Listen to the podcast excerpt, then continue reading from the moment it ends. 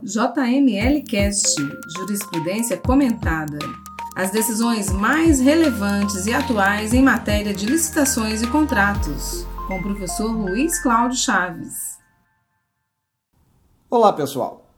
O precedente que vamos analisar hoje é o Acórdão número 2186 de 2019, da relatoria do ministro Marcos Benquerer, julgado em setembro de 2019.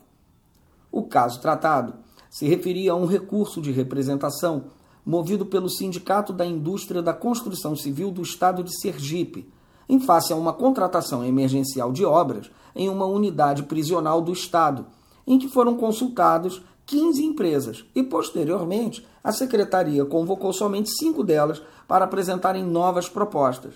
O sindicato patronal alegou que o procedimento adotado pelo órgão teria violado o princípio da isonomia a todas as empresas consultadas. Entretanto, o tribunal considerou regular os procedimentos, tendo o relator se manifestado em seu voto nos seguintes termos: abro aspas. Como se vê, a legislação no caso de dispensa de licitação não impõe regras objetivas quanto à quantidade e à forma de seleção do contratado, mas determina que essa escolha seja justificada. No caso da contratação hora-exame, a escolha da vencedora seguiu o procedimento próprio mas com questionamentos por parte do representante a respeito da convocação de apenas cinco empresas, de uma listagem de 15 e de favorecimento ao final da construtora fulana de tal. Prossegue o relator. Caracterizada a situação emergencial, havendo urgência na adoção de providências, entendo que houve um número aceitável de empresas convidadas a apresentar suas propostas, ainda que constassem outros nomes na lista elaborada. Não seria imperioso que todas as empresas aptas da região a executar o objeto fossem notificadas do procedimento de dispensa, caso estivessem relacionadas na lista elaborada.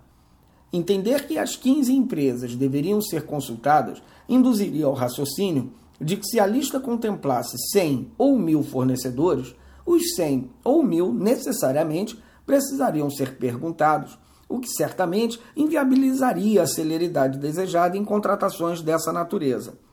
Também tenho a percepção de que a escolha das cinco primeiras empresas constantes da lista elaborada pelo órgão ocorreu de forma pessoal, especialmente porque a listagem foi elaborada sem ordem específica por órgão distinto.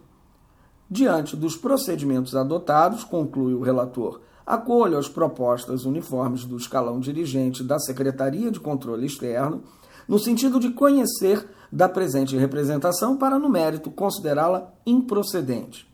Bem, essa foi a decisão.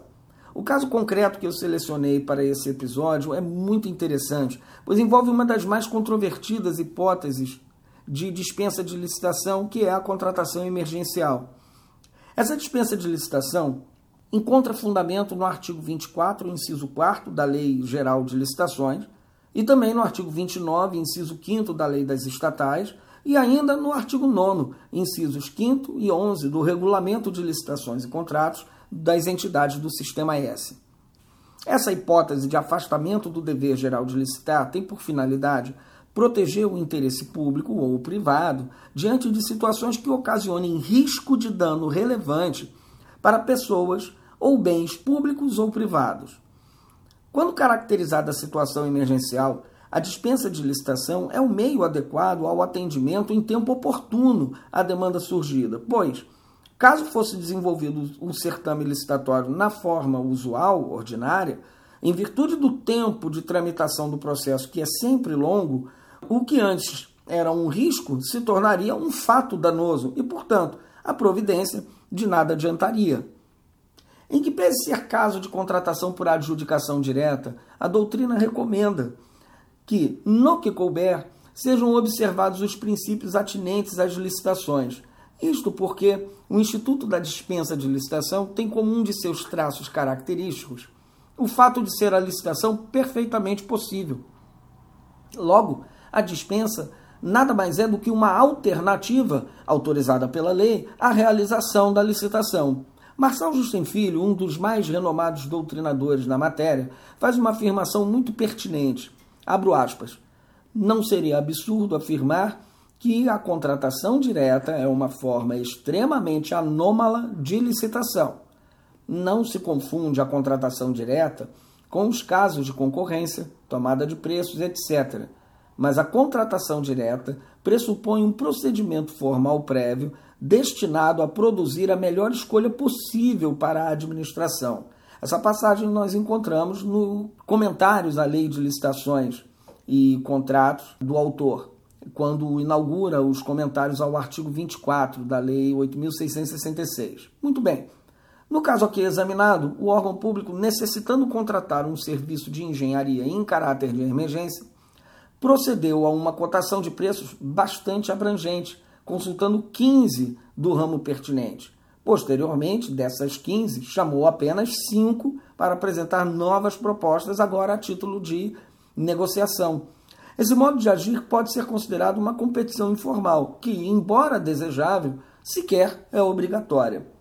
Para contratar com dispensa de licitação, qualquer que seja o fundamento, e na Lei Geral de Licitações são 31 casos, o órgão pode indicar diretamente a pessoa do escolhido, tendo por obrigação normativa apenas de apresentar a justificativa de preço e a razão da escolha do fornecedor, nos termos do artigo 26, parágrafo único da Lei 8.666.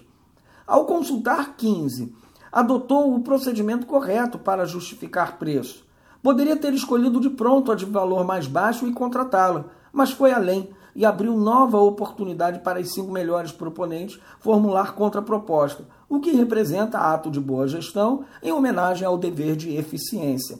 E por isso não mereceu nenhum reparo da Corte Federal de Contas.